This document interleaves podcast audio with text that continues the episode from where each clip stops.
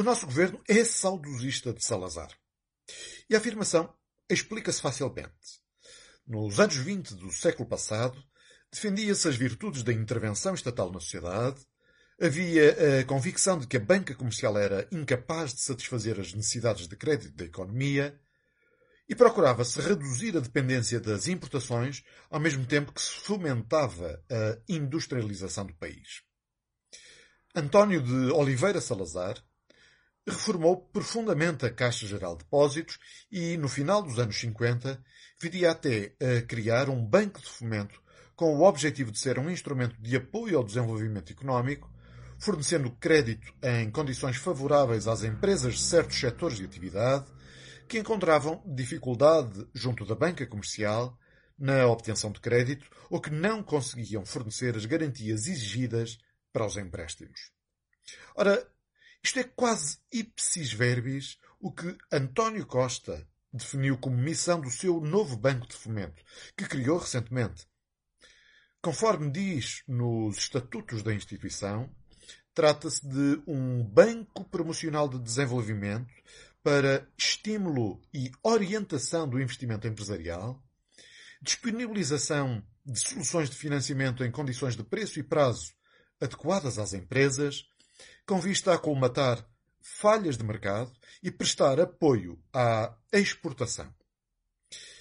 Temos é a desvantagem de hoje o peso do Estado na economia ser sensivelmente o dobro do do tempo de Salazar e a poupança dos portugueses estar a descer e não a subir, como durante o Estado Novo, e ainda a dívida pública ser em 2020 de valor estratosfericamente mais alto do que no passado.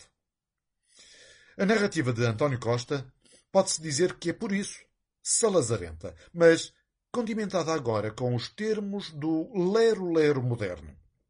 Sustentabilidade, neutralidade carbónica, economia circular, economia verde, transição digital, empreendedorismo, inteligência artificial, conectividade digital, transição energética, etc.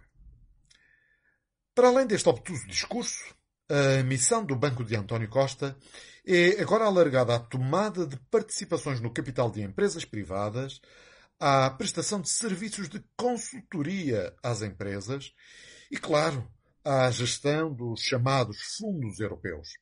Ou seja, o Banco de Fomento deste governo socialista financiará projetos que a banca privada avaliou como de risco demasiado elevado e o contribuinte será chamado a pagar em caso de perdas nessas aventuras.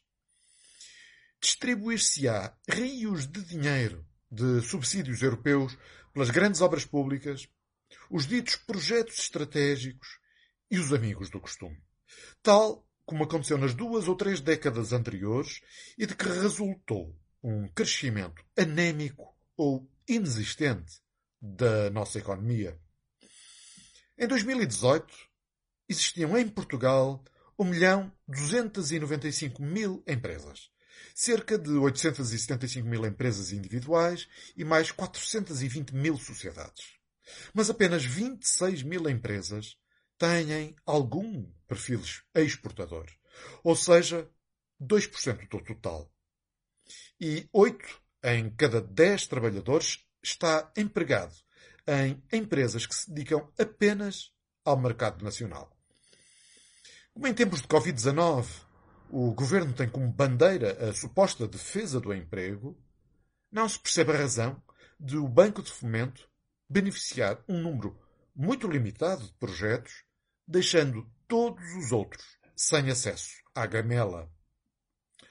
À boa maneira socialista, não se cria riqueza nem condições de maior competitividade económica.